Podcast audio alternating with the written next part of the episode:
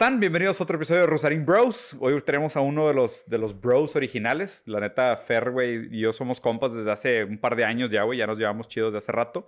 Hemos estado platicando de un par de proyectos bastante cool. Siempre es un, es un compa que, que uso como para rebotar ideas, de que si tengo una idea medio crazy, sobre todo relacionada al tema de tecnología, Fernando siempre es un cabrón que, que, que me ha enseñado mucho, que me ha dado perspectivas bastante chidas sobre en, la vida. En, en, la madrugada, sí. Sí, casi siempre en la madrugada. Y sobre gaming. Sobre gaming Ajá. también hemos tenido un par de pláticas bastante chidas, güey. Eh, bueno. tienes, tienes buen gusto para el tema de gaming. Eh, si quieres, Fer, cuéntanos un poquito de ti, güey, así como un brief recap. Eh, la neta es que teníamos pendientes de hace rato esta conversación, güey. Quería platicar contigo sobre todo sobre el tema de tecnología. Pero si quieres darnos un, un, recap y después de ahí nos arrancamos. Pues mira, este, nosotros, digo, yo comencé, voy a decir, cuando es, es, no estaba tan de moda ser emprendedor en desarrollo de aplicaciones móviles y así, por ese Mm, lado. apps. En- comencé desarrollando, de hecho. Y en su momento... yo- Programando. programando, desarrollando, tipo PMing, así como que me había abierto. ¿Y estudiaste programación? No, estudié Derecho en abogado. De Monterrey. Ay, cabrón. Sí, le, fallé, le fallé por ese lado. No, Este, le atinaste porque... pues, No, la- entonces comencé por ese lado, pero era cuando México como apenas comenzaba a agarrar como que el lado de los apps y la gente no sabía qué estaba haciendo, pero Claro. todos querían apps, ¿sabes? Claro, Sí. de que para qué, nada más entonces, quiero si, una app si- para si- mi si en ese entonces estabas como que en ese mundo te topabas con mucha gente, en- ejecutivos y VPs y directores y más, que como que todos querían apps, pero tenían un ego por los cielos, entonces medio te decían que querían, pero ellos la neta no se veían muy bien y siempre era un desmadre, pues. Claro. Entonces, este, tenías que como que jugar dos lados. O le dices a esta persona o a este directivo de que está a punto de echar a perder su proyecto, o medio lo alineas para que funcione el proyecto. Y como me, que me comencé a meter en ese mundo, eventualmente me di cuenta de que el tiempo y el esfuerzo vinculado a eso, la verdad es de que no vale la pena en muchos aspectos, y me comencé a meter más como analista. Porque ya conocía muchos programadores, y te vas a dar cuenta que en ese mundo, la verdad es de que muchos proyectos se quedan flotando. Sí. Se quedan sin capital, Sí. la dirección no es buena, el proyecto a lo mejor no es bueno. muy, o sea, muy pocos realmente hacen lana, ¿verdad? O sea, Ajá, entonces, si, tienes, sí. si tienes grupos de programadores o conoces a grupos de programadores o ejecutivos que están en programación o como que ese mundo, y tú preguntas, oye, pues de los proyectos que has programado, desarrollado, pues cuántos han sido verdaderamente exitosos. Y digo, es depende de tu métrica del éxito, ¿no? Claro. Y dicen, pues, este, pues, la verdad, son, son relativamente pocos. Y luego si te vas más allá, dices, pues bueno, ¿cuántos han cerrado una serie A de funding? Y de que no, pues 15. ¿Qué 20. significa serie A de funding? La primera ronda de inversión para tu De proyecto. levantar o capital. Que realmente levanta capital. lana. Ajá. Ahora, levantar capital no necesariamente es señal de que tu proyecto es bueno, Sí, claro. pero es una señal, digo, que estás avanzando. De que tiene potencial. Porque digo, hay muchos casos donde... Por lo menos es comerciable. o ya, sea, puede ya hay muchos comerciar. casos donde sí levantas capital y luego levantas y levantas y luego te empinas y hay casos muy buenos como el de Theranos. así. Ahorita hay varios. Exacto. Entonces me comencé a meter, a meter como que ese mundo al tema de, de- de- de programación, este, luego de analista, y me subí un par de proyectos, primero como partner internacional, y luego me comencé a dar cuenta de que obviamente el mercado internacional de ese mundo en Estados Unidos y en otras partes, a lo mejor un poquito más avanzadas, como que escalaban los proyectos, y en lugares donde la cultura obviamente no era la misma como aquí, te topabas. Entonces, por ejemplo, de que te decía, no, pues fíjate que en este proyecto de multimodal para ciudad, por ejemplo. No, pues en esta ciudad ya lo instalamos. Ah, ¿en dónde? Pues en Dallas, en Los Ángeles, en Nueva York, en así. Y luego yo comenzaba a ver ese tema aquí y era un desastre. o sea, tipo, era todo un tema, o sea, verdaderamente escalarlo, levantarlo, ver, porque había como que muchas piezas sueltas, ¿no? Entonces, aterrízalo, tropicalízalo y verdaderamente ve el ángulo como mexicano, como latinoamericano, para que puedas tener un impacto. Porque si no eres uno más.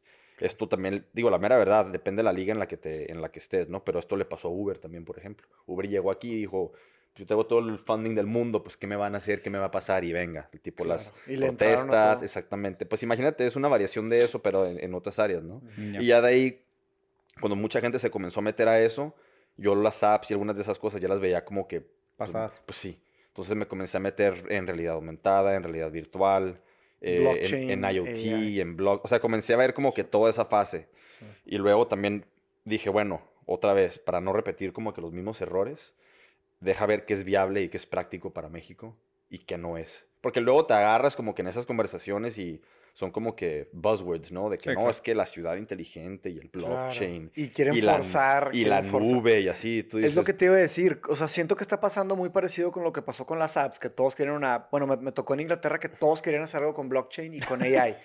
A la fuerza. Ajá, Desde que métele de que no blockchain. saben por qué. Aviéntale blockchain y aviéntale AI. Ni entendían bien la tecnología. Y tú verdaderamente Espérate, dices, oye, verdaderamente tu, tu empresa, tipo tu, tu, tu- franquicia de taquerías verdaderamente necesita blockchain.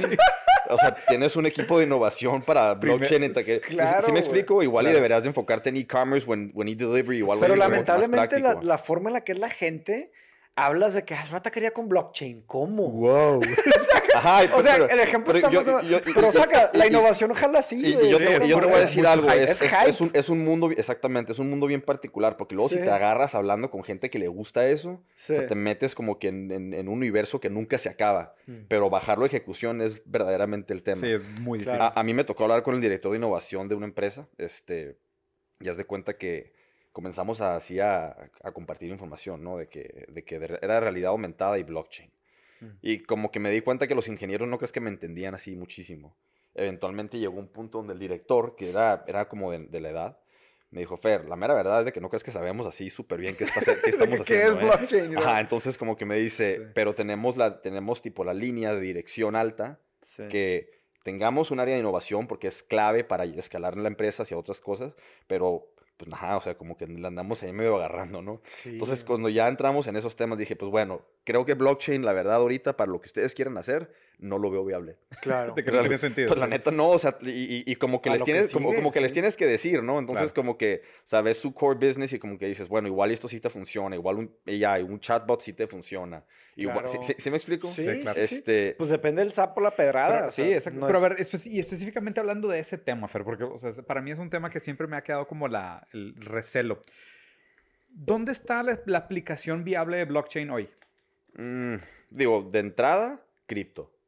O sea, las monedas, Sí, las o sea, de ahí, de, criptomonedas, de- sí. de ahí no te mueves, pero, o sea, la mera, la mera verdad es de que blockchain es, es public registry, ¿no? Es un registro Sí, público, universal, transparente, transparente, y se universal. supone que inhackeable, que eso ya está muy cabrón, que ¿no? eso también ya... Eh, hasta sí. cierto punto, Hasta pero cierto punto. ahí sí. están los usos. La mera verdad es de que blockchain es una tecnología para, para, voy a decir, para mundos relativamente sofisticados. Sí, Sí. claro. Es mundial. Entonces, por ejemplo, si estás en México y te metes a ley fintech y tipo algunas cosas no están reguladas, pues dices, pues ¿Para compadre, qué quieres blockchain? Pues a lo mejor no lo Claro, quieres, pero también por otro lado dices, pues la mera verdad es de que si tú no lo regulas, pues ya lo regularon en un- unas partes del mundo y esto es global. Entonces, pues, ajá, o sea, tipo, tú quédate ahí en el 2005 y pues yo voy a estar acá en el 2025 trabajando. en- Claro. en- Es- sí, está, sí, raro, está raro eso porque siento que esas tecnologías, o sea, como blockchain específicamente, van a ser aceleradoras de desigualdad en, en países. Porque, por ejemplo, Está claro. los países, los Como países que ya están, los países que ya están organizados, que ya tienen todo indexed, que ya tienen sus bases de datos bonitas y limpiecitas, te subes a una metodología de blockchain global y empiezas a hacer tratados de comercio y intercambios y dejas a todos los otros países de fuera. Imagínate llegar con propuestas así a ciertos países y decirles, mira, ya tenemos aquí todo estructurado y armado. Oye, ponme con tus ingenieros de, de blockchain y de, de- de innovación digital y más. O sea, y si no los tienen, Claro, güey. y si no están preparados, Para hacer no el hay- registro público donde está Y- todo en papel. Y si dicen, a- Sí, a, ver, a ver, la espérame. las ¿Cómo? filas, cómo? Este, ¿qué? El fi- la ley fintech no dice nada de eso todavía o estamos viendo qué onda.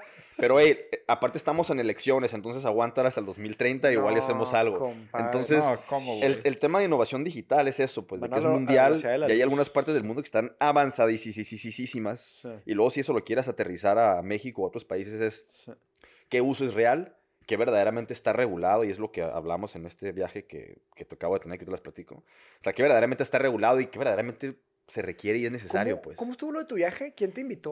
¿Cómo Fui a- plática, ¿no? Me buscaron hace un par de semanas para subirme un foro de la coalición latina en Estados Unidos, que es la coalición latina más fuerte de Estados Unidos, organizada además. Ok. Iban a tener un panel de tecnología, tuvieron un panel de tecnología, y querían un emprendedor como que con otra perspectiva que no estuviera vinculado a corporate a, alto, a nivel alto, digo, que es, Sí. las, las personas que estaban. Entonces, pues me invitaron, este, me entrevistaron, les mandé algo de, de, de CV y más. Me dijeron, está bien, tipo, sí te queremos aquí. Y me mandaron una temática. ¿Cuáles eran las temáticas? Eh, innovación digital, este, innovación tecnológica, 5G, usos de 5G. Obviamente había mucha gente de telecomunicaciones. Era Verizon, Comcast, este, Google y una persona de, de gobierno federal en telecomunicaciones. O sea, era, era como que ese mundo, ¿no? Pesados. Sí, la, la verdad. Entonces, Sí. este, me invitaron, estuve la semana pasada. y nos agarramos hablando de esos temas. Siendo puntuales, se habló muchísimo de 5G. Yo la verdad no tuve, no, no quise criticarlo hasta cierto punto porque a mí 5G en algunas partes del mundo se me hace overkill. O sea, Claro, güey, No lo necesitas. Son demasiados datos y demasiadas cosas que puedes hacer con 5G. ¿Cómo es el brinco de 4 a 5? O sea, es una cosa espectacular, así ridícula, ridícula. Exponencial. O sea, haz de cuenta que pudieras tener tú tu teléfono y pudieras estar viendo Netflix y bajando alguna otra cosa y teniendo streaming en vivo. O sea, teniendo todo ¿Todo prendido? y no, y no le rascas ni la superficie No, a, ma- la capacidad. O sea, el brinco de 3G a 4G, nada que ver con No, el... esto está, o sea, es otra cosa. Entonces, por ejemplo, si, si, te- si nos ponemos así, así como que a medio futuriar, es de que, digamos, este, tienes ya carros que se comunican entre ellos, Claro. con automatic driving, con AI y más, y ahí todos están vinculados a 5G. Por un 5G. Pero ¿cuándo va a ser eso real, no? No, o sea, y en todo el mundo. ¿Cuándo Porque va a ser mejor- eso real aquí? No, o sea, podrías tenerlo a lo mejor en Estocolmo, güey, ¿sabes? O sea, ah, en una exactamente. ciudad, o, en, sí. o en- o en San Francisco, o en, o en. Austin, o en algunas partes donde medio puedas empujar ese lado. Sí. Pero en otros lados es, comple- es overkill no hay demanda. Sí. sí, no hay Ahora, si, si, si lo ves a lo mejor de un punto de vista a lo mejor un poco más avanzado, pues también es un tema como de control, Claro. porque 5G, la verdad, sí va a traer unas tecnologías muy padres, De muy avanzadas. Entonces, a lo mejor y no van a ser 3, 4, 5 años, pero ¿De quien ten- control? ¿En qué contexto? ¿Cómo en- que...? o sea, en el sentido de que quien tenga la red 5G, Sí. le tienes que conectar todo. Sí. Entonces, conforme vengan las tecnologías exponenciales, vas a tener que vincularte a 5G. ¿Y A quién la va a fuerza. Pues, ¿por qué crees que, digo, las, las marcas grandes a están eso? peleando por el Claro, 5G? claro. Porque dicen, igual y esta raza, tipo, en 5 años no va a hacer nada. Pero en 10 años, El cuando que los, tenga el 5G tiene todo. cuando Ese los a el carros, se cuando los carros comiencen a hablar y cuando tengamos un headset de realidad aumentada o realidad mixta o algo ya más Sí. avanzado, todos se tienen que conectar a la Es que 5G. está, está cañón. Y creo que este, ese Hombre, momento... Se va a poner con más. Sí, se va- va- Pero, güey, pero, Digo, pero- ya pero está chécate. con madre, Y aquí a quiero, poner quiero hablar específicamente de este tema, o sea, porque estuve leyendo sobre esa idea de la integración, la integración de la vida en el, en el, en el futuro digital, ¿ok? que es como el Internet of Things 3.0. Sí. Imagínate, tú estás en tu carro que se maneja solo y un sensor que tú tienes en tu reloj determina que tienes calor, te sugiere una bebida refrescante y aparece nada más en el tablero de tu carro de que está este restaurante ahorita ofreciendo margaritas 2 por 1 Go y nada más le picas go.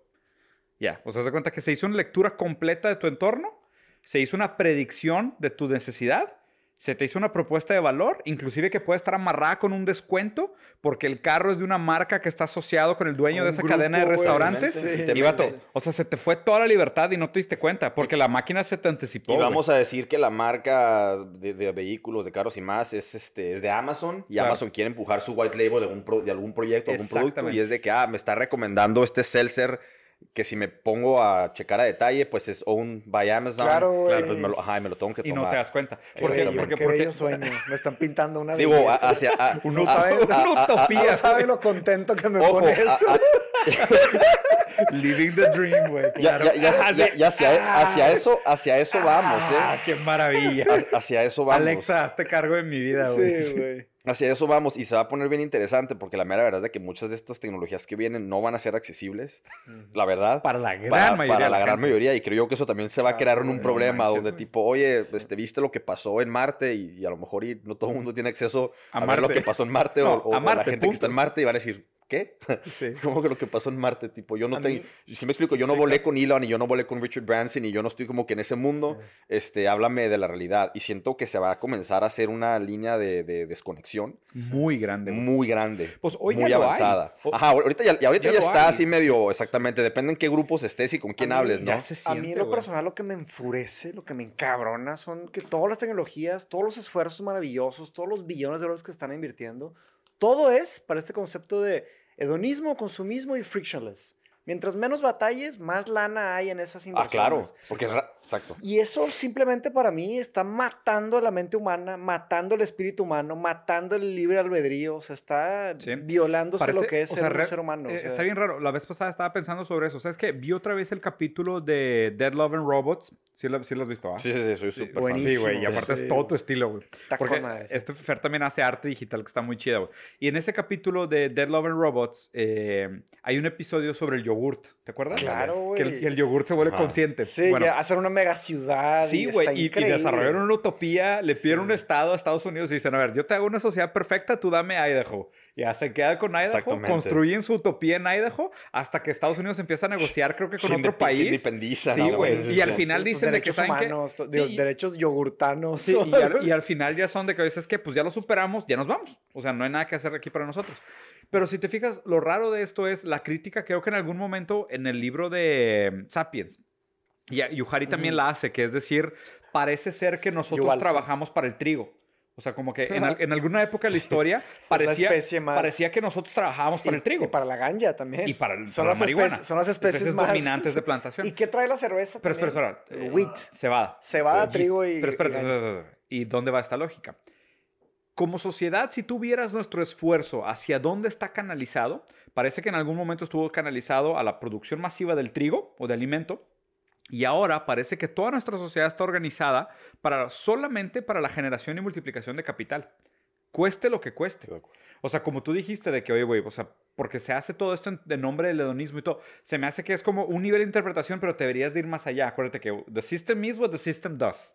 Y es el sistema... está for beer, un gran es- sistemólogo. Sí, güey. Sí. Y el sistema es lo que el sistema hace. El sistema que hace, dinero. El objetivo del sistema es lo que el sistema hace. Entonces, el sistema es para hacer dinero. O sea, es de que, oye, te estás quedando pendejo en el proceso.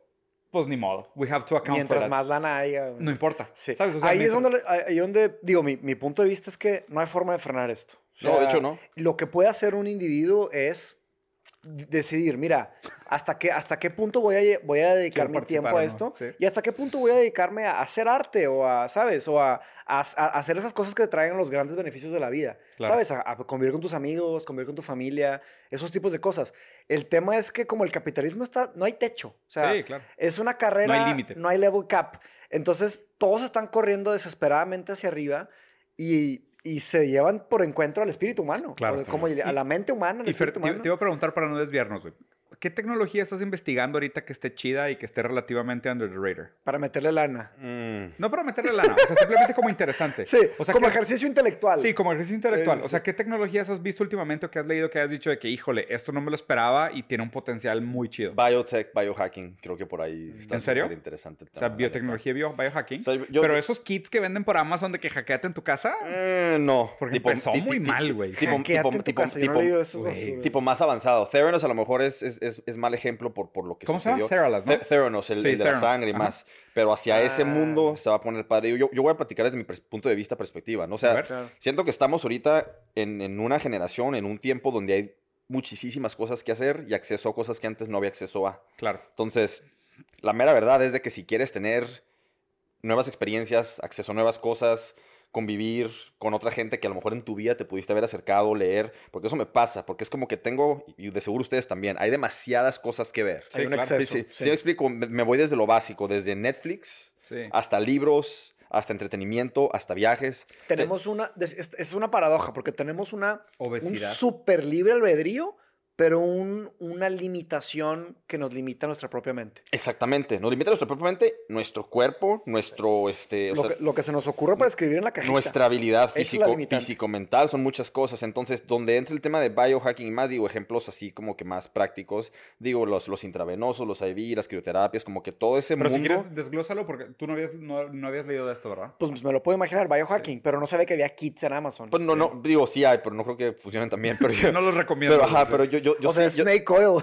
yo, yo- yo estoy Sí, viendo de, agarran de- que eventualmente cuando la gente se comience a dar cuenta de este tema en particular, van a comenzar, porque ahorita ya está todo lo de, digamos, todo lo de ejercicio y fitness está con todo, ¿no? Sí. Pero eventualmente ya va a llegar un punto donde lo, lo podemos llevar más inteligente. Ejemplos, este, el kit de ADN, eh, multivitamínicos específicos para la persona en base a tu tipo de sangre, deficiencias vitamínicas, todo ese tipo de cosas. que es la medicina precis- precisa. Exactamente. El momento que tú ya comienzas a ser más inteligente hacia esos temas, tu rendimiento físico-mental, por inercia, incrementa. Cuando está Sí. exponencial, tú puedes ahora sí asimilar otras cosas, como justamente las que acabamos de hablar. Digo, ya cada quien va a tomar su decisión. Ahora sí me voy a aventar esa playlist de 100 series que tengo en Netflix, o a lo mejor ya me voy a viajar, o a lo mejor me voy a meter a tres maestrías. ¿Sí me explico? Pero antes no había eso, y siento yo que la gente ahorita quiere hacer demasiadas cosas y luego llega como que un tipo como de saturación físico-mental. No, y también se queda shallow en todo. O Ah, sea, claro. ¿sabes? Es de que, o sea, me metí al tema de economía. ¿Qué hiciste? Leí dos artículos, güey. No te metiste a economía, ¿sabes? Es como que... Claro. o sea, no eres economista. Exacto. Jesus, Está- güey. exactamente. O sea, no, no funciona así, güey. Sí. sí. Y, y ya habíamos hablado tú y yo, en algún momento te mandé así como un angry rant así diciendo Sí. de que hay demasiadas cosas que ver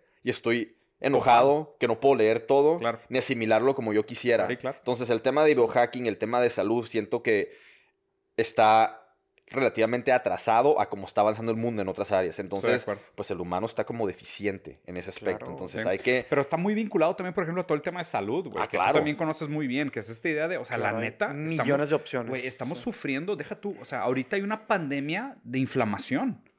O sea, la gente está inflamada, güey. O sea, está esta idea de la inflamación crónica. Y o sea, que está vinculado a la mala alimentación, a la falta de ejercicio, al tipo de comida que consumes. Y la inflamación crónica te jode todo el metabolismo. güey. Hablemos del tema de frictionless vinculado a esto. Es que Sí. eso- esos son los problemas que ha creado. Es que todo es muy rápido. Entonces, Sí. igual y la gente que le sabes, y hoy entramos un poco más en tema, pero si por ejemplo estás entre generaciones, que eres entre millennial y gen- generación Z, y a lo mejor nunca aprendiste a cocinar, o no fue tu trip, y como que nunca la agarraste, y de repente tienes cinco delivery apps que te llevan lo que quieras a tu casa, Sí, claro. pero no sabes nada de nutrición. Sí. Y a lo mejor tienes un tema económico y dices, ah, pues el 100 lunes, pesos la promoción. el lunes tres burritos al precio No, de uno, venga. y La te- foto se ve fascinante. no sabes nada de micro, macronutrientes, no sabes nada de nutrición. Y no el sabes qué algoritmo temas te lo traes tú, sugiere. y tú comienzas a consumir por ese lado, pues.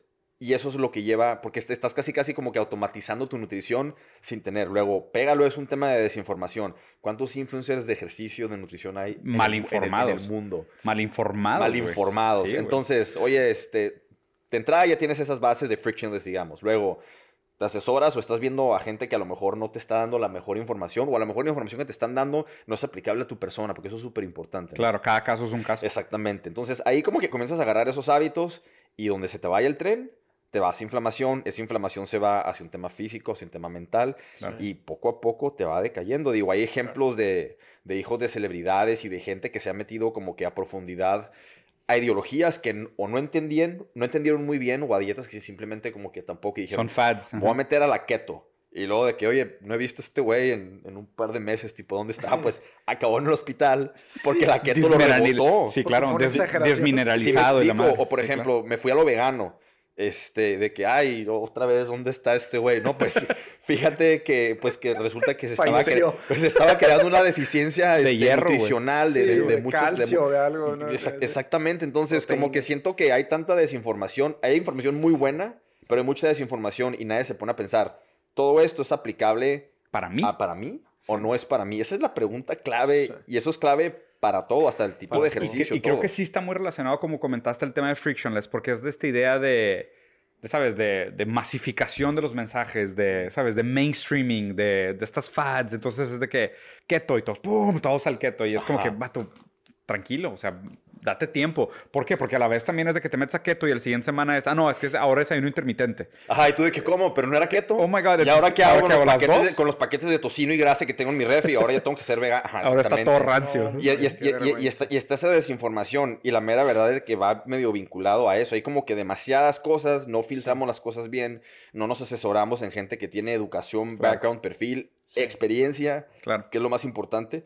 Y estamos en una, una generación de redes sociales Sí, donde sí, lo sí. visual también impacta mucho. Entonces, por ejemplo, te agarras a una influencer o un influencer que físicamente a lo mejor se ve muy bien o ella se ve muy bien Claro. te tira una recomendación de dieta, tú no sabes y dices, ah, pues yo voy a estar como ese güey. Si hago la keto y luego hago fasting por tres días y luego pero- ajá, pero no te acabas das- en el hospital. Exacto, pero no te das cuenta que él es exomorfo, tú eres endomorfo. Ajá, o sea, son... Es y, completamente distinto, güey. y- y te aseguro que gente que vaya a ver esto va a decir, ajá, porque no me dijeron antes estos güeyes? O sea, tipo, yo pasé por eso y es Por súper, es es súper, súper, súper común. Sí. Yo creo que hay, hay un problema precisamente con los sistemas que están diseñados y que están echados a andar, los algoritmos que ya existen, que hay gente hasta que piensa que ya tienen una cierta vida propia, ¿no? Entonces, los algoritmos no, no están solamente estáticos ahí y, y no se nos... O sea, los algoritmos están todos los días, los algoritmos están... Yo, yo los... Yo, a mí me gusta la metáfora de que son como una sanguijuela, ¿no? Son sanguijuelas. O sea, si, si estás suscrito a de que un canal de, de YouTube, hasta eso, o sea, hasta un canal de, de Instagram o, pu- o push notifications, ¿no? Si te fijas que es una notificación, ¿qué es? Es que te hacen de que, de que, hey, haz de cuenta que te Sí, apretan el hombro, de que, hey, Hey, man. hey. y una y push, que significa que te empujan, o sea, no estás pulling. o sea, de que hey, de que hey. Entonces, eh, y estos sistemas están lentamente, cada segundo que pasa el día, sus esfuerzos son en avanzar. Quieren avanzar, quieren más, quieren sí. más, Y quieren quieren, y más. quieren más clientes y que consumas Y más. más productividad, y, y más, más clics, y más atención, Entonces, y si más so- data. Si us- usando la metáfora de la sanguijuela, son sanguijuelas que cada vez crecen más y cada vez chupan más Y sangre. cada vez son más inteligentes, de hecho. Exacto. Exactamente. Sí, claro. Y saben, Entonces- saben cómo ser más eficientes. Y la sangre es el quitándote la tiempo. sangre. La sangre es el tiempo. ¿Cuánto, cuánto, ¿Cuánta sangre te quitaron al día? Entonces.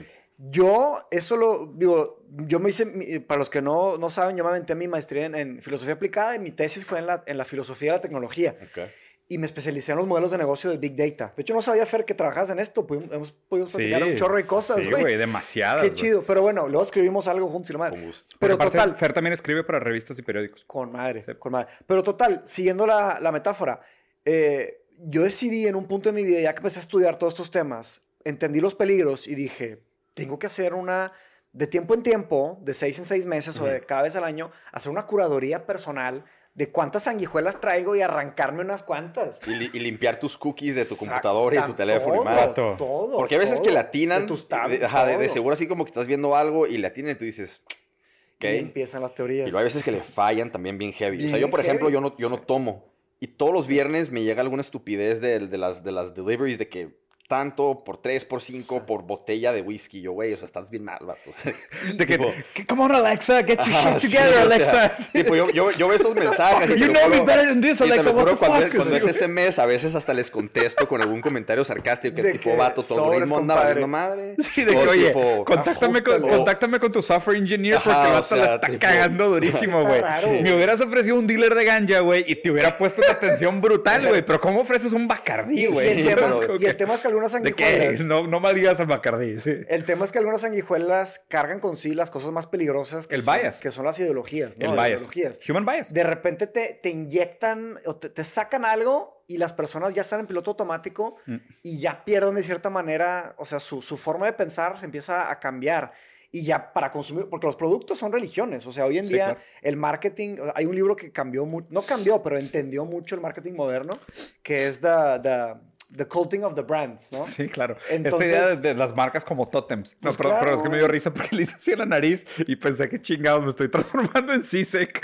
Qué mierda, güey. Si lo vuelvo a hacer a Mauri me dices, cállate. Sí, Pero sí, o sea, es la responsabilidad de cada quien de que consumimos ideologías y problema, marcas. el problema es el awareness, el darse cuenta. O sea, y, y hablando de awareness, va muy de la mano con el tema de cybersecurity, porque yo creo que las personas no tienen el entendimiento ni la educación para entender realmente lo que Sí. está pasando con el cybersecurity, con los demás de big, o sea, big Sí, sí, data. sí, sí, sí. Y se están esparciendo ideologías y consumos y todo. Y de repente pasan personas que pasan 5, 10 años y de repente, ¿qué cabrón? ¿Qué, qué onda con esto? O ¿Cómo llegué aquí? Ajá, exacto. Y empiezan cons- a consumir un producto que nada que ver o cosas Sí. así. La Y pregunta lo es, que las marcas quieren es lana. y aquí, y aquí es algo que Fer también ha estado metido. O sea, Fer, ¿tú que, has, tú que has estado metido en el tema de seguridad también. O sea, porque es algo que en lo que has trabajado mucho. O sea, ¿qué recomendaciones tendrías para la gente? O sea, tú que has visto cómo funcionan estos algoritmos, que has visto cómo funciona la programación. O sea, ¿qué recomendaciones tienes para la gente casual que está viendo en términos de cómo relacionarse con la tecnología y protegerse de, de- de algunos abusos de Mira, seguridad? Es, es, es un, es un temota. El, el tema de cybersecurity creo que es como que un tema que mucha gente medio lo tiene en el radar, pero como exactamente no sabe cómo ejecutarlo. A mí en algún momento me tocó estar con una persona de, de corporate security aquí en México y estábamos hablando de awareness hacia, hacia ciberseguridad a nivel empresarial. Y luego no sé cómo estuvo de que yo le hice algunas preguntas y me dijo, no, es que ahorita está complicado el tema, pues porque pues en todos lados hay información y más. Y como que, como que comenzó medio a criticar un poco el tema de redes sociales, de así.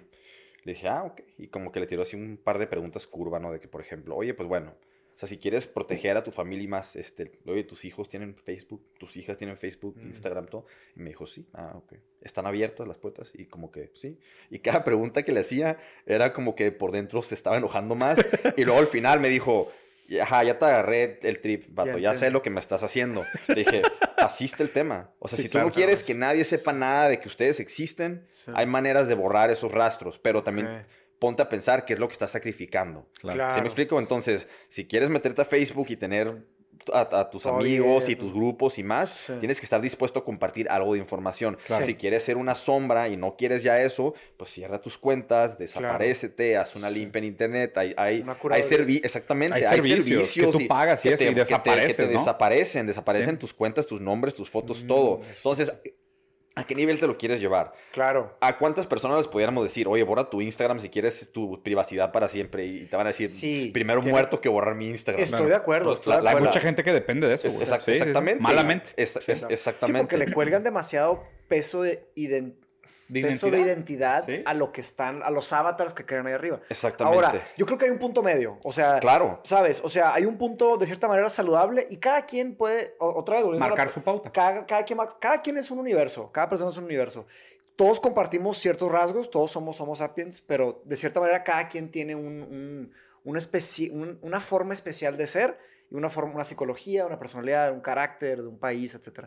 Entonces, hay algún punto. Pero estoy defini- definitivamente de acuerdo con, contigo y pues, con ustedes de que no es, o sea, el, el extremo de, de vivir solamente virtual causa problemas, pero también el aislarse 100% de las tecnologías es un grave problema también. Sí, te deja, te deja Exactamente. fuera el zeitgeist. Y eso es muy tema- peligroso, güey. Es como una persona que fuma. Esos chain smokers que de repente dejan el cigarro y ahora son de que smoking nazis, de que aquí nadie va a fumar, no estén fumando. Tampoco, güey, ¿sabes? Sí, sí. O sea, Smoking Nazis. Y de que le metes una cajetilla así nomás para, para sí, ver si la agarras.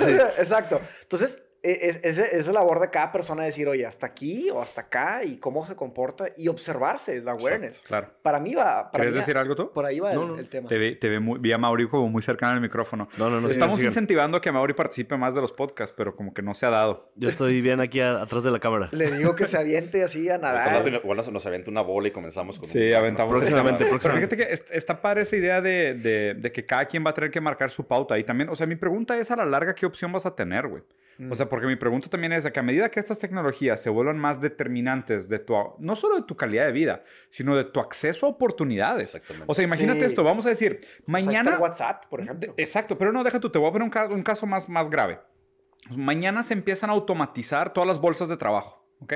Y las bolsas de trabajo automatizadas, haz de cuenta que revisan tu perfil en base a quién eres online y te hacen un score de tu Claro. talento versus que eres online. Oye, ¿qué capacidad tiene este Sí. vato de hablar en público? De hacer buenos videos, de comunicar sobre un tema, Sí. de ser un líder de opinión. Y si no tienes nada en redes sociales, yo no te voy a creer tu currículum, güey. Exactamente. O sea, tu currículum, pasar, tu puede currículum es tu historia que me estás Imag- contando. Imagínate que tu corporate governance, tipo tu, tu, tu dirección de alta corporativa, eso, y sabes que ahora, porque hicimos una alianza con Instagram, ahora ya vamos a tener que perfilar a todos por Instagram. Claro, no, pues y en quien no tenga Instagram está, esta- comple- en está de, Unidos de antemano te- te fuera de... Deja tu ni figuras, güey. Ni siquiera te consideran. Ah, si no tienes O sea, cuenta, estás fuera. Yo, yo por eso Sí. creo que, o sea, por un lado, sí es medio, no, te orillan a que lo hagas, porque sinceramente yo, yo no creo que tengas opción. O sea, a mí me pasa mucho ahorita, yo cuando veo, ahorita que estamos reclutando gente para Filosofía, que por cierto, si son diseñadores y les gusta la comida, mándenos un mail, pero estamos reclutando un diseñador para Filosofía y estoy viendo perfiles y estoy viendo currículums, nunca lo había hecho, Machi, y ahora estoy checando quiénes son. O sea, y estoy checando quiénes son en redes. Sí, pues es la, la información que tienes acceso. Y aparte, y el tema es que también ya si veo a alguien que me mandó un currículum, pero no tiene redes sociales, ya me quedo como que, ah, pues sé menos sobre ti. ¿Cuál, es- ¿Sabes? cuál es tu cuenta de Instagram? Asesino23. Exacto, Ah, güey, sí. ¿sabes? Exacto. A ver, aguanta, espérame. déjame- Sí, de que no, de que no thanks. O por otro, o por otro lado, te topas con un vato que su currículum está bien mediocre, pero ves su cuenta de Instagram y está increíble. Dices, güey, o sea, tiene buen gusto, nada más que lo corporativo no es lo suyo. O sea, lo Sí. suyo es otra cosa. A lo mejor el vato es buenísimo. Por ejemplo, me topé un güey que dibuja carros, güey. Dibuja increíble y no puso ni uno en su currículum. Mm. O sea, que es como que, duda, aquí está tu talento y te fuiste muy al lenguaje corporativo anticuado y dejaste fuera algo que realmente te apasiona, que realmente haces muy bien y lo tienes más en tu vida privada. Y eso sí me interesaba y no lo vi, güey. Qué bueno que me metí a checar el perfil. ¿Sabes? Y siento que la gente todavía no hace esa conexión. Entonces, obviamente, sí hay un potencial muy distópico en el sentido de, dude, pues es que también, güey, si la gente se pone a investigar, güey, todas las fotos estúpidas que has posteado en tus pedas, güey, Sí. y en base a eso te evalúan para ver tu capacidad de ser líder, pues te va, te Pero, va a afectar pero- negativamente. pero eso sí es un tema, porque de repente si Sí. tienes como que Twitter handles del 2010, 2011, Güey, claro. y te pusiste hasta la madre en algún fin de semana y, subiste cosas- algo racista. Exactamente, Este, güey. Claro. me explico, o sea, por ese lado. Jala hacia el Es, otro lado. es real, claro, es real. ¿Cuántos, o sea, cuántos, cuántos proyectos o cuántas oportunidades de, de alto perfil no Pero se han caído por eso? Fer, voy a hacer, voy a hacer un statement aquí. Me da más miedo conocer a alguien que, vamos a suponer hoy, ¿no? 2020. Me da más miedo conocer a alguien que le hagas un scrutiny de sus redes sociales y no encuentres Nada. ni una cagada a que un vato que le encuentres de que dos tweets racistas, Pues claro, un meme homofóbico y dices, está bien, o sea, es o sea, que también nadie todos- es perfecto, güey. Todos fueron morros en algún momento, güey. Todos fueron, O sea, todos sí, somos güey. ignorantes en algunos sentidos en hoy, El, güey. el tema de las redes sociales es de que ajá, le da una voz a gente que a veces no debería tener voz. O, Eso no de- también es verdad, o- o sí. no debería de, a lo mejor de opinar de ciertos temas. Claro. Y cometen, opina. un, cometen un error Sí. y luego el internet no se los perdona nunca. Exacto. sí, pues el comediante este que iba a ser de que, ¿cómo se llama? Eh, Hart. Kevin Hart. Kevin Hart. Kevin Hart. Sí. iba a ¿Cómo ser- estuvo? ¿Iba a ser Oscar? Él iba a ser el host de los Oscars Sí. y Ándale. hace 10 años tuiteó alguna cosa de que si mi hijo es gay, no saben cómo le va a ir. Aparte es comediante. Era una cosa exageradísima, además que, o sea, lo Sí. que puso era tan exagerado que decías, solo puede ser un chiste. Solo puede ser O sea, broma. Solo Sí. podría ser broma. Y, y lo, sí, lo cancelaron. El director de Guardians of the Cancel. Galaxy, la 3, le pasó lo mismito. Ah, este, ¿cómo? James, Gunn, sí, algo así. Algo así. Sí. Lo, lo- También lo cancelaron. Lo, corrieron porque tenía tweets ajá, homofóbicos, No de manches. todo, ajá, exactamente. Del 2011. Alguien se los destapó, lo sacaron, sacaron un Es que screenshot. también, todos tienen algo. O sea, si Ese le es el buscas, tema. si Lo buscas, todos Pero- tienen pero- algo. pero Como va. dijo Lo- Louis C.K. lo We all have a thing. Y el, chiste, que- no, y el chiste es evolucionar. O sea, a lo mejor en cinco años ven este capítulo de este podcast y dicen, ¿qué, qué estábamos diciendo? Y También, ahí- eso ¿No? es verdad. O sea, el Y chiste- es el no van a ser la misma persona y en ese- cinco años. No, y la- que- el código moral también es contextual. Claro, o Y sea, ese es es el problema, el problema del que la, la moralidad está viva. O sea, A- a el, este el güey- código moral no, no está estático. A este güey lo corrieron y luego tuvo como que, tipo, o sea, backlash de ambos lados, ¿no? De que gente que dijo, ah, ok, sí, se merecía que lo corrieran. Luego los fans de, la- de las películas dijeron, ni de chiste, no lo puedes reemplazar. Sí. Luego él dijo, es que yo era comediante y sigo siendo comediante en ese Claro. entonces. Eventualmente Disney también se topó en tratar de conseguir a alguien para reemplazar. Y Pues obviamente, PewDiePie, ¿no te acuerdas del tema con PewDiePie y Disney? No, me acuerdo. Güey, fue todo un tema, güey. Pero a ver, termina. O sea, pues simplemente para no perder como que la línea de las películas. Entonces, el haber hecho un cambio de director a esas alturas de producción y más de, de preproducción, también para Disney era un golpe económico y ganó Sí. el capitalismo, la neta. Oye, este, no, no, ya, te perdonamos, este, vente otra vez a dirigir. Because it's a money thing. Y, claro, claro, O sea, oye, ya no, la vas, ya no la vas a dirigir tú, güey. ¿Quién la va a dirigir? Eh, Me, eh, encanta, la- me encanta la idea de que el capitalismo es más fuerte que la moral y que la pero es, ética. que es la, verdad. Oye, a ver, ¿quiénes son los nada candidatos para, para, para trabajar con Guardians of the Galaxy? Ah, por cierto, todos los actores de Guardians of the Galaxy 1 y 2 lo van a odiar o la van a odiar desde el principio que se ponga porque siguen queriendo el otro güey. Entonces, No, de antemano ya sí. tienes problemas en tu producción y Ya más. hay un handicap. Ya hay y la, un gen- costo, y sí. la gente con más visión en corporativa debe haber dicho, ¿sabes qué? Mejor, lo vuelves a contratar, que le pida disculpas a todos los grupos que insultó. ¿O ¿Cuántos eran? 15. Ah, ok, a todos esos sí. A todos esos, sí. exactamente. Hay que pedirles perdón y te volvemos a subir. Y fue lo que pasó. Claro. Y te aseguro que la película hasta va, la va a ir mejor. Porque es por una este- historia claro, aparte hubo medios adicionales. Sí, hay hype. exactamente. Pero ve, por ejemplo, yo quiero, yo quiero comentar un tema. fake. Se sabe, se sabe la, hist- se sabe la Qué historia ahorita de Johnny Depp, ¿no? La de ahorita no, me sé muchas de él, pero Bueno, no, vale, no los videos. No, no, Johnny Depp tuvo un tema con su ex esposa. Con ¿o Amber Heard. ¿Está casado o ya se divorció? Está divorciado. No, Están divorciados. no sé si se casaron Ah, ni siquiera con, la con Amber Heard. Esa exacto. sí. Bueno, la chava de Aquaman. O sea, Sí. la chava de Aquaman al principio lo denunció a él por Sí, violencia algo- familiar. Ah, y luego salieron los, los audios. sí. No, no, y luego salió de que cancel culture, de que no, cancelado Johnny Depp, o sea, horrible. El vato empezó Boycott y a, em- madre. el vato empezó a perder durísimo en todo, güey, de que fracasos de películas, de, depresión, ansiedad, o sea, el vato Sí, mal, sí, mal, mal. sí, sí, porque lo denunciaron y la cultura lo canceló. Y ahorita está saliendo la luz que era al revés. Que ella le agarraba a golpes, le Salieron- aventaba salieron ceniceros, audios, le aventaba ceniceros, güey, le cortaba los dedos, güey, le quemaba cigarros en la cara. O sea, el vato lo tenía torturado, pero torturado. Por eso era tan buen y artista, Y sacaron, güey, el vato Le güey.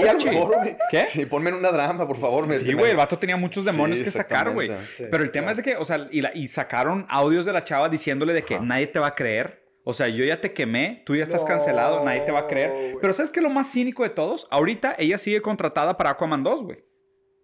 O sea, y todavía no, no la han cancelado. A ella jamás la van a cancelar. Es que ese es mi problema, güey. Ese es mi problema con el cancel culture. O sea, el cancel culture es de que... Va eh, para los dos lados. Pero O sea, no es, pero no va para los dos lados. O sea, el cancel culture no acepta que se equivocó. Haz de cuenta, es de que, como esta idea ah, de ya, don't o sea, fuck with debería, cats, Debería ir para los dos lados. debería de decir de que, oigan, ¿sabes qué? Oye, pues, tipo, reaccionamos de más con Johnny Depp y resulta que nos equivocamos. Siempre Sí, no, la mala es ella. rayitas. De que no, no, no, pero es que él en su momento hizo malas cosas. Algo habrá hecho. ¿Cómo, güey? El, el victim blaming que tanto, ¿Cómo? que ¿Cómo, tanto odian. O sea, el Sí, vato claro. tenía los dedos cortados, güey. Pobre vato, perdía la tapa de los dedos. Tenía quemadas de cigarros en la cara. Lo ves con unas ojeras de mapache, güey, mal, destrozado. Hay audios de la vieja aventándole Sí. la madre y Los la audios- gente no la puede. están- los audios están buenos, de hecho. No, Y la, y la gente no la puede demonizar a ella. ¿Qué les pasa? O sea, están locos, güey. sí está cabrón. Sea, te lo juro, yo ahorita el criterio que traigo es de que cualquier persona, güey, que me empiece a hablar de cancel culture, le digo de que, oye, ¿qué opinas del caso de Johnny Depp? Sí. O sea, para ver si es cierto. Porque, o sea, esta, el accountability debería ser de que, oye, ¿vas a cancelar a alguien culturalmente? Bueno, sé congruente.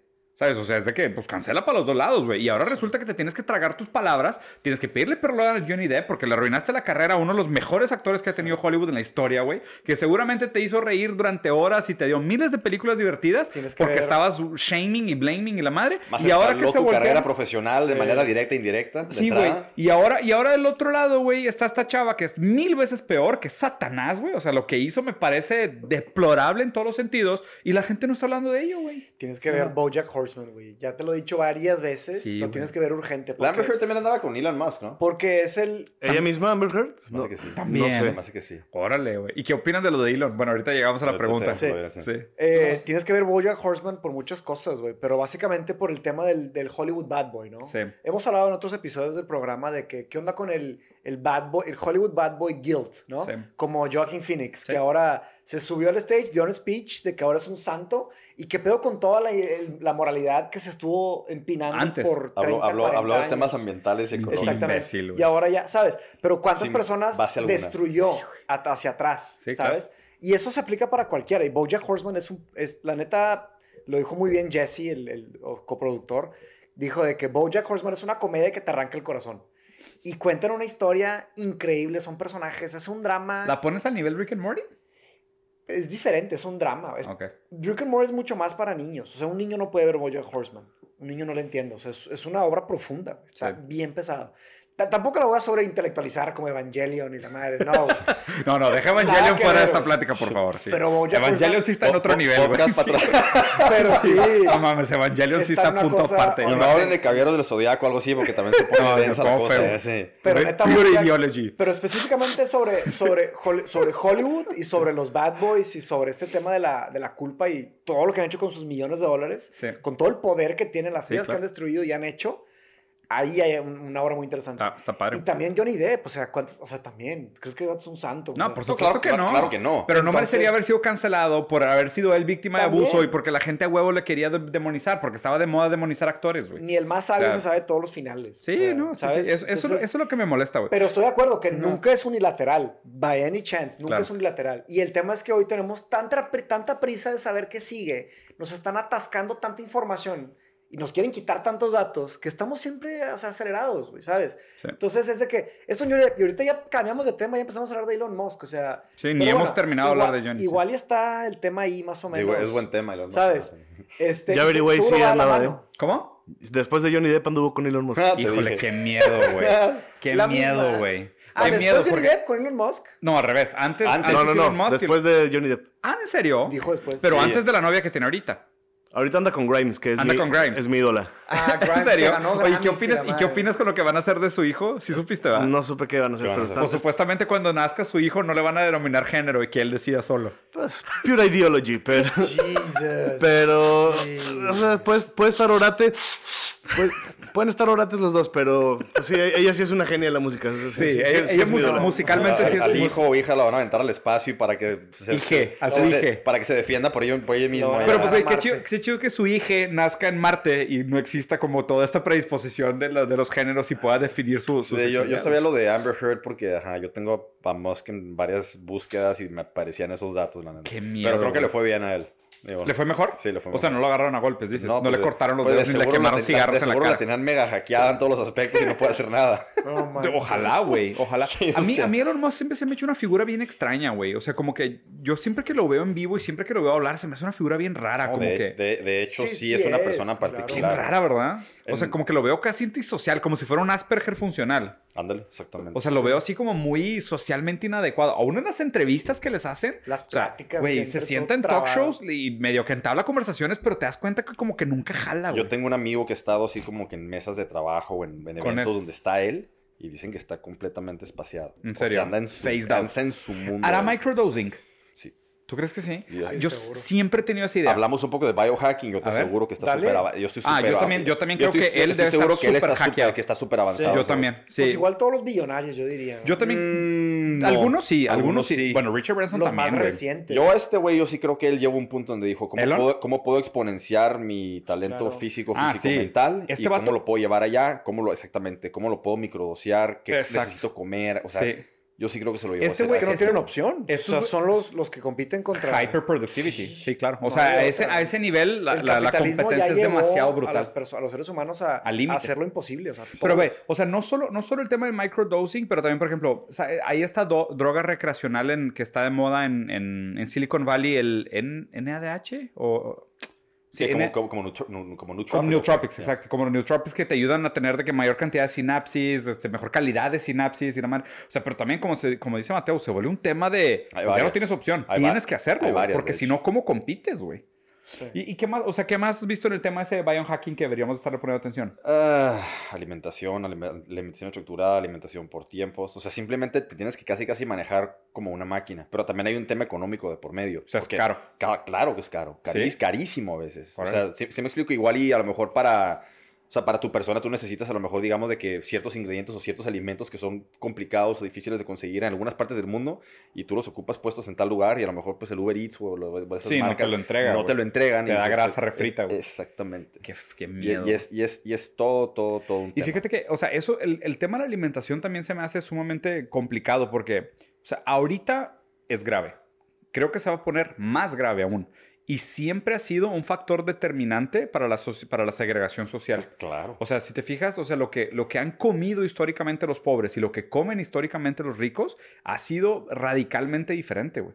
Y, esa, y ese radicalmente diferente, a lo mejor no lo tenemos cuantificado, pero me queda claro, güey, que juega un papel en No, la es- perpetuación de las es estructuras de poder, güey. Importantísimo. O sea, el simple. Pero, pero- Eventualmente cuando comienzas a, a- si, si te fijas en estos temas, o sea, ya cuando comienzas a hablar con gente, ya sí puedes como que comenzar a ver como tipo, como mood swings, como temas emocionales, Sí. en base a lo que medio detectas que están tomando, Comiendo. comiendo y más. Definitivamente. Está crudo. El concepto del hungry, o sea, de hecho, se, se- se- yo estudié un poco eso, digo, ya no me acuerdo ni por qué lo estudié, ni para qué ensayo estaba escribiendo, pero básicamente estudié un- los efectos de... Acabé, eh, acabé leyendo sobre un estudio psicológico de los jueces, ¿no? Ajá. Y haz de cuenta que tomaron un cuerpo de datos significativo, hicieron un experimento, y cómo juzgaban los jueces en base a la hora del día que estaba sucediendo, versus y- el hambre. versus el hambre, sí. Órale. Mientras más hambre tenían los jueces, más harsh eran, más En duros sus, eran. en sus Y- juicios. Y, despuésito de comer, pues eran más barcos. eran más Qué así. chido, güey. Entonces, ese, Consejo raza, del- si piensan matar a alguien y acaban en un tribunal, que los juzguen justo después de comer. Hagan alguna forma. Pero esto que, esto que platicaste de, de- de que usan sus cuerpos como máquinas, me, me- me acordé de la, de la imper- imperativa categórica de Immanuel Kant. Ujú. Digo, son, son cuatro grandes, grandes normas, ¿no? Las, las dos más populares es una que se tradujo al pópulo de la, la regla, la, la regla de oro, ¿no? No le hagas a los demás lo que no quieres que te hagan a ti. Pero más sofisticadamente, lo que es la, una de las premisas es, básicamente, eh, no debes de, de actuar de cierta manera que no consideres que debería de ser una ley universal. Ujú. ¿ok? Haz de cuenta, antes de actuar dices, ¿qué pasa si todo el mundo, los 7 billones de personas que somos, Actúan como hicieran yo. esto? Y si crees que estaría mal, no lo debes de hacer. Ya. Esa idea se le ocurrió a Manuel Kant. Es una buena idea que se le ocurrió. El- Y cambió la historia de la filosofía. un Sí. conceptillo ahí. Un conceptito. Le- levesón. Otra, otra de, la, de la categoría, ah, la categorical imperative es, eh, nunca debes de usar a las personas como medios para un fin. Siempre debes de trabajar, platicar con las personas como medios en ellos mismos. Cada persona es un fin. An end in itself. Ajá. Y eso aplica para, para la, la misma persona. Para, haz de cuenta, No te objetifiques para un fin. Cada quien para sí mismo. O sea, si, si usamos, o sea, yo al usar mi cuerpo como una máquina, me estoy haciendo un daño a mí mismo. De acuerdo. Porque estoy usando mi cuerpo como un esclavo.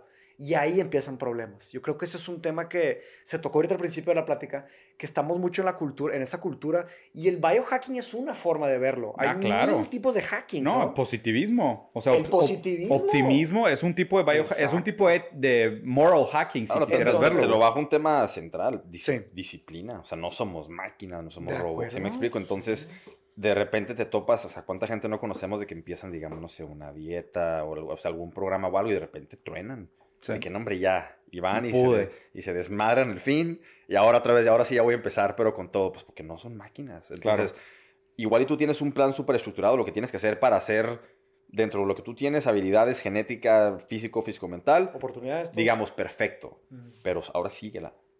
Ahora Claro. síguela mientras la vida está Stick corriendo. ¿eh? Sí. Sí, O sea, tipo, mientras se te están pasando mil cosas. Malabareando mil Ajá, sí, variables. ajá. No, no ceteris paribus, sino todo el resto sigue un desmadre, güey. Exacta, Sí, claro. exactamente, claro. exactamente. O sea, asumiendo de que tu ambiente alrededor está hi- hiper Dentro mega caótico. Construyendo un Y tú tienes, en el y lodo. tú con o todo ese ambiente y más necesitas comer pollo con arroz Y brócoli. güey. y, y un té con stevia y brócoli a las 3 de la tarde. O sea, Sí, claro, güey. échale ganas, Exacto, güey. exacto. Sí, sí, sí. La neta. Y No por somos eso es- máquinas. Por eso es la cultura del burnout. O sea, Claro. lo de, también de Byung-Chul Han, el libro de, de Transparency cansancio. Society. Y está el Burnout Society, que está grueso. O sea, está, está bien. Sí. Pues yo, hecho, a mí me, me aplicó ahorita, las- hace dos semanas, se me fregó la mandíbula. O sea, de la nada me empezó a doler y no se me quitó el dolor. Do- o sea, una semana yo de que, ¿qué onda? Ya fui. Y resulta que es un tema de, de, de tanto estar presionando y tensionando y, Ya. y estando así y tenso. Y irme a dormir y en las noches presionar. Ajá. Me empezó a doler y estaba inflamada aquí una mandíbula. Y tiene que ver con todo lo que he estado, todo lo que he estado aceptando de... Y soportando. de- y soportando de responsabilidades y sacrificios. Y, y- y claro, y yo soy una persona que me... Sí, yo, yo la verdad no cumplo tanto esa. Yo a veces sí... Yo a veces sí me uso a mí mismo para llegar a los objetivos que tengo. O sea, sí lo Claro. acepto. O sea, sí, sin- Kant estaría tan decepcionado de ti. Claro, güey. Kant estaría... Kant está De rolando Todos nosotros. tumba, Güey, imagínate si güey. Kant supiera que existe Wall Street. Si, si, si- comparas el nivel de un billonario con una persona que gana minimum wage, ese es el nivel intelectual que tenía Kant a un nivel de una persona. Sí, Esa claro. es la diferencia. O sea, así de inteligente era de- No, sí. me queda clarísimo, Entonces, güey. por eso muchas, muchas veces los, los grandes filósofos que acaban permeando la historia es gente que ya se rinde y dice, ¿saben qué? No se puede, güey. Gracias, raza, pero o sea... Sí, o sea, ya You guys are too dumb. Voy a, Sí. I'm gonna pick my battles. Me voy a retirar. Sí, Sí, güey. sí. Exacto. Y deciden ya. Y la neta, o sea, nosotros... Y, y qué triste que una persona con ese, con ese potencial se vaya sintiéndose derrotado porque Yo- no pudo con el mundo, yo güey. cuando estaba... Güey, está en- cañón, güey. yo está cuando estuve- cañón, güey. O sea, el mundo te cabrón. ganó. O sea, la ignorancia es muchísimo más fuerte que el intelecto, Pues. Albert Einstein lo dijo. O sea, Sí, bueno, no, no quiero desviarme porque nada más quiero hacer un comentario. Cuando yo empecé con el tema de la filosofía, yo, pues, yo tenía profundas insatisfacciones, que se- se han hecho más profundas. Pero tenía más insatisfacciones con mi vida. Ahora ya tengo menos con mi vida y las mis insatisfacciones con el mundo siguen creciendo. güey, Sí. Todos los se han días. tercerizado mis Sí. insatisfacciones. No, pero con Lo, mi lo vida he estoy- exponenciado gracias a la filosofía. Se Sí, puede claro. decir que... Ahora sí. es más evidente. Ahora sé más. sí, güey, sí. Ahora es más evidente. Claro, te empiezas a levantar las cortinas de la asquerosidad del mundo y te asomas. Y dices, Ratas "Ay, y güey". cucarachas. Y dan ganas de bajar la cortina, güey. O sea, Sí. ¿sabes? Pero bueno, con mi vida he, he trabajado mucho en, en eso y, y he avanzado muy bien. Y tampoco lo que estamos diciendo es que no deben de trabajar en sus vidas, güey. Porque sí. O sea, Claro. tampoco es echarse a comer chetos, güey. Y ver tele, tampoco es eso. Por eso Aristóteles es Aristóteles, ¿verdad? El justo medio es una idea inmortal, ¿verdad? Pero bueno, yo cuando estaba en ese tema de meterme en la filosofía, conocí a un filósofo de Oxford que él hizo su carrera en matemáticas y filosofía y luego hizo su maestría en matemáticas y filosofía. Entonces yo dije, esta es una persona que hizo lo que yo quiero hacer, o sea, logró al, al- al apex intelectual y se la bañó y lo logró. Y empecé a hablar con él sobre el tema de la pobreza. Y, y él era un vato extremadamente, o sea, tenía mucho dinero, ¿no? O sea, estábamos en la casa de, de- de- de su familia, de su papá, una casa en la playa bien fregona, y había una playita a un lado, que había, había gente de, de otro nivel social, y estaban ahí. Y yo volteé a ver, y está pues, en México, obviamente. Y él es mexicano. O sea, él fue a Oxford y todo eso. Y hablaba con un inglés perfecto británico, tenía unas ideas, sabía demasiado. O sea, me, me dio mucha envidia intelectual. Dije, no manches, qué padre, güey, poder hacer eso. Sí. Y le dije de que, compadre, de que, de que veía, vimos a la gente ahí, estaban jugando en la playa, de escasos recursos. Y lo volteé y le dije, qué flojera, o sea, en México, todo este tema de la desigualdad.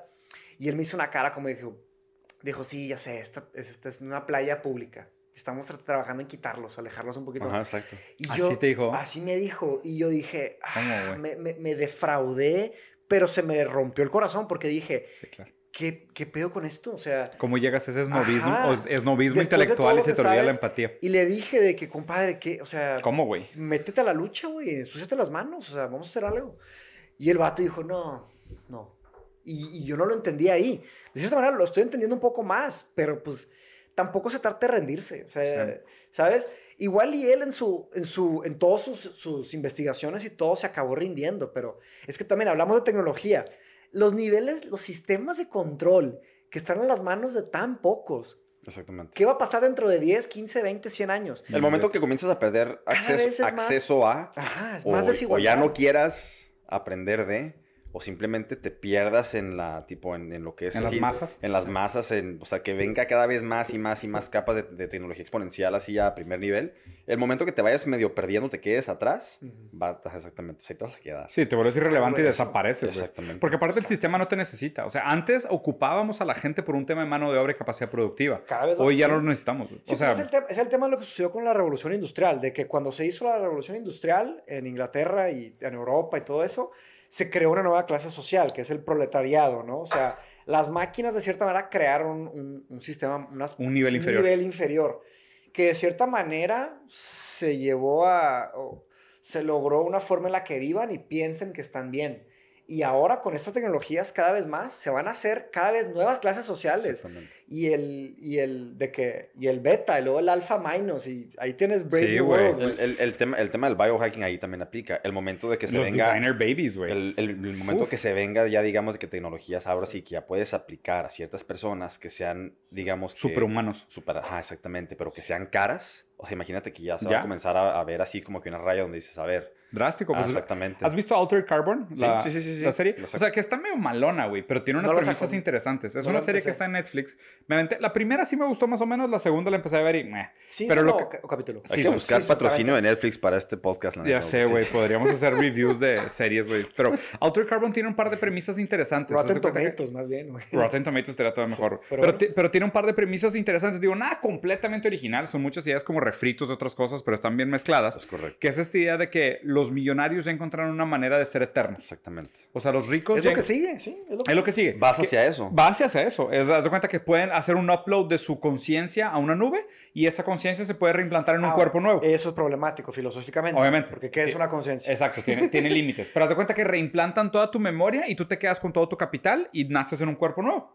Y eres eternamente joven y bello. Ahora, imagínate las ventajas de tener algo así, pudiendo hacerlo, a diferencia de la gente que no lo puede hacer. No, no, pues por eso se perpetúa y se hace infinito. Bien. Y por eso la, la- o sea, porque una de las pocas maneras que existe de disolver grandes fortunas es a través de la muerte sin herederos. Exactamente. O sea, porque cuando hay muertes sin herederos es, pues ni modo, se distribuye mínimo entre los accionistas, güey. O sea, que pudieras ver de que los accionistas, pues a lo mejor son cuatro familias, bueno, en lugar de una, güey.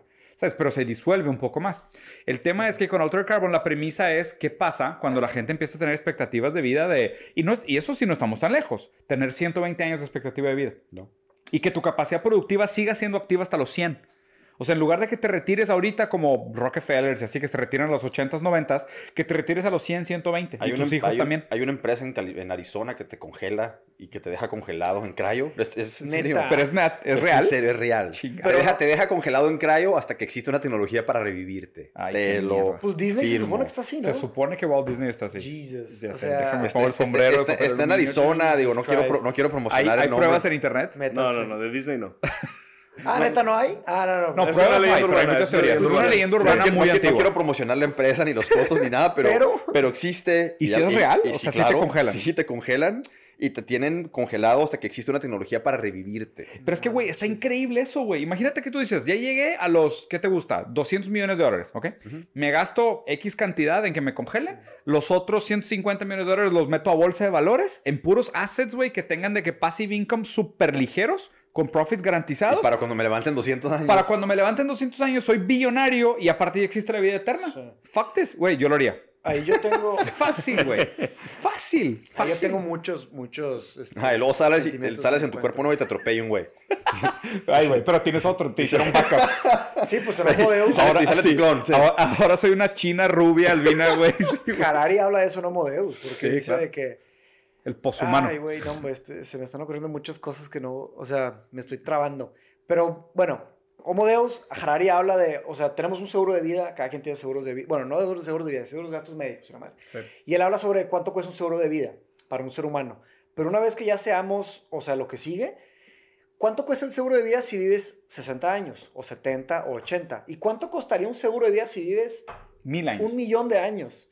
Entonces, ¿cuánto es el, ¿cuál es el riesgo de cruzar la calle si vives 60 años o si vives un millón de años. Exactamente. Entonces me explico. Entonces ya son niveles que, ¿sabes? Es, es otra forma de cuantificar la vida. Pero, pero eso está interesante Ah. también porque eso pone en jaque también todo el sistema legal, güey. Es correcto. O sea, También, imagínate, imagínate también. cómo serían las penas de, de castigo por asesinato. Sí, ¿Tienes de que 100 años de cárcel o tienes cadena perpetua? De que no. Un millón de años en la cárcel. Sí, güey, exacto. No, hombre, Cambia mátenme, güey. Pero bueno, ahí yo creo que el, el gran, gran filósofo Ari Aster nos dio una gran lección el año pasado. ¿Qué? En Midsommar, Ari Aster pone... Ah, claro. Él habla sobre la desestigmati- desismatización de la muerte. Sí, claro. Hoy en la vida, en, la en el momento en el que estamos, vivimos un momento muy individualista. O sea, la- las personas, creo que todo lo que hablamos toca el individualismo, el ego. Sí. Y este es el tema del, del, del iPhone, ¿verdad? O sea, el I, I, me, me, el Instagram, Ujú. el Me yo, generation, los followers. millennials. Todos Ujú. somos pequeños profetas, que todos tenemos followers Sí. o queremos ser lo que sea. Todos somos expertos. Ajá, todos somos expertos, hay muchas formas de, de analizar este, este concepto cultural grande, ¿no?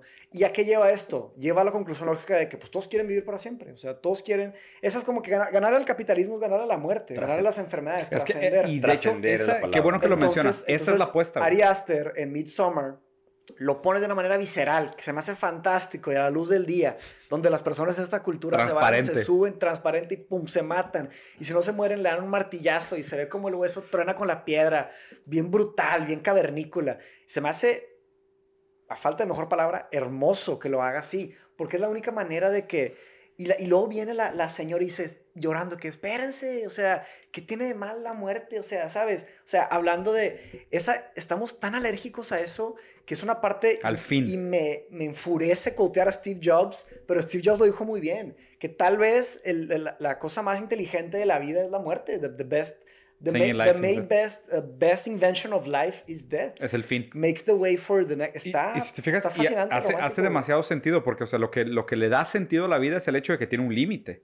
En el hecho de que te obligues a enfocarte en una cosa y no en otra cosa. Porque, o sea, imagínate cómo sería el ser humano de procrastinador si tuvieras un límite infinito de Uh, tiempo. pues claro. Tienes mil años para sacar tu rato, proyecto güey. adelante. Porque ahorita Exacto, güey. Es de que. ni te levantas. Voy a hacer 997 de nada ¿Cuándo, cuándo y me vas voy a a, aplicar los últimos tres. cuándo vas a terminar Exacto, tu novela? No, pues cuando llegue la sexta edad. No, Sí. vato, pues te faltan 700 años, güey. Por eso yo estoy escribiendo todos Pero los días. además en la literatura y en la ciencia ficción siempre los seres inmortales ya se los ponen como aburridos, ¿no? Sí. Ajá. Ya, ya estoy harto, ya no quiero, ya vi todo, ya vi todo y no. la raza quiere ser Todo- goblins. todo quiere carece de sentido. Todo carece de sentido, nadie Claro, quiere ser, güey, te lo juro. que perder la la, cabeza la también, raza ¿no? más feliz Sí. de Lord of the Rings son los hobbits, güey. Sí. Y básicamente toman cheve y fuman Exacto. mota todo el día. En mi party de Dungeons and Dragons no hay ni un elf. Todos son de que o humans o genasi, que es otra, otra raza, Sí. o de que... Sí, de que- los elves, qué aburridos. Humanoids o así, pero ninguno es elf. Nadie Claro. quiere vivir para siempre. güey. Nadie ser Qué, güey, qué aburrido. Es que fíjate que de hecho yo creo que esa es una de las primeras limitantes, que es esta diferencia, ¿eh? Señor Farid, es esta diferencia entre no si puedes vivir para siempre, sino ¿quieres vivir para siempre? Claro. O sea, ¿sabes lo que implica? ¿Sabes la hueva? es que gente no entiende. Sí, la gente no se lo pregunta, pero pues obviamente hay, hay una implicación muy pesada, intelectual, moral, ética, güey, de ese cansancio de decir, espérate, toda, o sea, como decía Camus, o sea, es de que lo que deberíamos de considerar realmente es el suicidio. o sea, Sí, es la como- única pregunta filosófica por ser hecha es... es si te si te deberías de suicidar o no. no. Porque, Sí. porque sinceramente, o sea, y, y Zizek creo que también lo dijo. de- Y de hecho la frase no es de Zizek, es de otro filósofo, pero Zizek siempre la usa, que es el, el- el mayor, eh, ¿cómo se dice? La mayor catástrofe de la vida es haber nacido. O sea, es como que dice que esa es la mayor catástrofe. De ahí tienes otras pequeñas catástrofes, Sí. pero la peor de todas es haber nacido. Lo más común que dicen de la filosofía es que la filosofía te enseña a vivir, pero algo muy importante que hace la filosofía es que te enseña a morir. Claro, o sea, un- en paz. Un filósofo que logra llegar a ciertos pensamientos llega a lograr paz, o sea, llega a lograr paz, plenitud, y claro, la plenitud también viene de dejar de, de investigar, güey. Mi, mi maestra de metafísica en, ahí en, en University College, en UCL, qué difícil. haz de cuenta que su, su clase se llamaba Realidad y Conocimiento. O sea, era No metafísica y epistemología pura. Y se iba enfrente, pinches 150 alumnos, y, se, y daba clases sin, presente, sin PowerPoint, sin nada. Y tenía todos así. Y que- venía así, y nada más estaba hablando y hablando y hablando, y, y- y las daba perfecto, o sea, increíble. En la primera clase dijo de que, bueno, bienvenidos a su clase de realidad y conocimiento, alumnos de primer ingreso. Dice, algunos de ustedes van a hacer su carrera en filosofía y van a decir, bueno, hasta aquí, aquí está bien. Suficiente de esto, de estas preguntas tan extrañas, o sea, formas de pensar que pocos entienden. Algunos de ustedes van a hacer una maestría La van a terminar y van a decir, ok, hasta aquí es suficiente, aquí está bien aquí. la madre". Algunos otros de ustedes van a hacer un doctorado y van a decir, hasta aquí es suficiente. Y los otros pocos que sobran aquí, solo la muerte los va a liberar de... solo- De only- preguntarse Only cosas. the sweet, sweet death. Y tienes ¿no razón. ¿Sabes? Porque nunca, nunca, nunca terminan las preguntas. Exacto. Y para mí el, el que logra, o sea, lograr ese suficiente, o sea, suficientes preguntas y respuestas. Pues haces pases, sabe. haces pases Exacto, contigo mismo y es donde te retiras y donde la sueltas. y Claro. dices, Porque ya, se ya pone bien pesado. Sí. Fer, para ir haciendo un cierre, güey, porque luego si quieres aventamos uno porque faltaron una serie de temas, güey. Sí, o sea, sí. nos podríamos aventar uno sobre gaming, uno sobre música, uno sobre arte, güey. O sea, la neta estaría, estaría Sí, chido luego, nos, luego nos podemos, nos podemos agarrar buenos temas. la neta. Sí. Sí. Co- consejos para la gente que está viendo, específicamente en el tema de ciberseguridad y salud, güey. O sea, ¿qué, ¿qué practical things has encontrado que podrías compartir un poquito de oro con la, con la La, raza? la- la mera verdad es de que en tema de ciberseguridad, edúcate. O sea, sobre las herramientas básicas que hay. Digo, hay, hay softwares, hay programas, hay proveedores. Para cosas, digo... ¿Tú usas VPN para todo, por ejemplo? Para algunas cosas sí, para Neta. algunas cosas, pues digo, es que es, es es depende de qué estés buscando también, ¿no? O sea, sí, digo, o sea, Sí, claro. la, la- la mera verdad, o sea, si estás leyendo noticias y estás así como que casual, de que No pasa nada. Si no, pues pues, nada más incognito mode y ya. Sí, si estás buscando tipo eh, espio- espionaje profundo o cómo perderme en el mundo o cómo O bajas el Tor. El, o cómo, el- cómo conseguir un pasaporte de Eslovaquia, o sea, Sí. digo, Usa un VPN. Sí me explico, igual y si utilizo un VPN, pero si antes la metes de que no. Sí, sí, no, O sea, ni no, tienes, no, ti- no tien- no tienes por qué, es Sí. edúcate y sé también bien práctico. Yo te, yo te voy a pasar un dato, este, Sí. por ejemplo en redes es bien fácil, su- te digo, todo día está subiendo como que información constante, ¿no? Claro. Pero de, de- de vez en cuando de repente ves que la gente como que sobre Sobre sube. comparte. Sí. Y de que suben como que IDs o pasaportes o dónde están. Fotos de su tarjeta. O de sí. Sí, la gente está bien de- mensa, sí. Detalles de dónde están, con det- o sea, tipo con ciertas como cosas que gente, la verdad, digo, particular, relativamente inteligente, dicen, ah, ok, está en tal lugar, en tal hotel, tal, tal. Ahorita mismo voy a marcar al lobby, voy a decir que soy él, voy a... ¿Sí me explico? Ah, la- Y la, y la sacan. Es que todo es en tiempo real time. Sí, todo claro. es Exactamente, en entonces es, es ser práctico, ser inteligente sobre qué información compartes y qué información no compartes. Este, y la mera verdad es que si te quieres como que esconder completamente, digo, hay maneras, este, pero es, es cosa de lo que ganas y de lo que pierdes cuando te mueves de redes sociales. Sí. Si estás dispuesto a cerrar todas tus redes y no quieres que nadie sepa nada de ti, la verdad es súper fácil. Ahora, si crees que ¿Qué los... implica? Exactamente. Si crees que los, los, los pros o los cons de eso pues no valen la pena y te vas a quedar, pues simplemente sé inteligente con la información que compartes. Hay temas de prevención, hay temas de software, pero honestamente ten algo de sentido práctico, chingados. Sí, claro. Claro, que hace tanta falta, Aquí estoy en mi casa con tal dirección y más. Mira, este es mi perro Jaime. De que este, sí, exactamente. ¿Cuál aquí es la estoy- aquí- sí me explico, o sea, foto, donde foto de dices, mi calle con mi número de código Ajá, postal. mira, estos, son mis papás y tus papás están atrás así como que no sabiendo muy bien qué está Ajá, pasando. de cuenta que Sí una estas son las placas de mi carro, o sea, la gente, la gente, la Mira mi gente- tarjeta de crédito nueva, está la bien gente bonita. con, ajá, Es y- buen y está criterio. patrocinado por Amex, mira, esta es mi tarjeta. La gente con, con un poquito más de visión ve todo eso y clonan a tu persona, pues. Claro. De la noche a la mañana eres... Identity theft. Exactamente, eres, Sí, un, está eres un ciberterrorista en, en, en- en los En Emirates. Siria, No, te sí, sí, sí me explico. Este, y en poquito de sentido común. y en Sí. tema de salud, la verdad es de que, digo, hablando de los temas que hablamos, digo, no tanto entrando en biohacking, pero salud, nutrición y más, digo, en, en- en temas de innovación, etcétera, igual, sé práctico, sé inteligente, ve qué verdaderamente aplica para ti Sí. y, y no le hagas caso a todo mundo. O sea, como que... Moditas, sí. Exactamente, el ruido ignóralo y, y clávate en, en lo que verdaderamente aplique para ti y verdaderamente puedas ejecutar. Mm. Porque si no hay el desgaste físico, mental, eh, económico, este, de tiempo, o sea, mu- o sea, le tienes que meter muchísimas cosas y ahí, ahí es donde truena la gente. Sí. Y es súper, súper, súper, súper común. Claro. Este, Pues buenísimo. ¿Qué más? Muy chida plática. Muy No, bien. pues yo Pues creo que mucho nos más, Podríamos pero quedar mucho más. para la próxima. Lo dejamos para la segunda. Fer, muchas gracias, dude. All the good stuff. De Fer. Está siempre raro el saludo al final. Ya nomás para Ya cierre, este, teníamos buen rato sin grabar porque habíamos estado grabando muy seguido, pero para Sí. agradecerles a todos los nuevos Patreons, Hernán Gutiérrez, Lucio, Carlos Rodríguez, Miguel Sánchez, Rafael Colunga, Samuel Díaz, Diana Pau, Paco de Nova, Ricardo Méndez y Luis Clemente. Qué cool. Muchas Muchas, gracias, gracias a todos ustedes. El Muchas siguiente gracias. cambio infraestructural que vamos a hacer son nuestras cámaras, porque la verdad es que nos están robando datos, pero son cámaras muy viejas. Necesitamos dar más datos en, 4, en 4K. Entonces el próximo gran cambio van a ser cámaras. Raza, muchas Cámaras gracias por el apoyo. Gracias. Nos vemos. Gracias, gracias.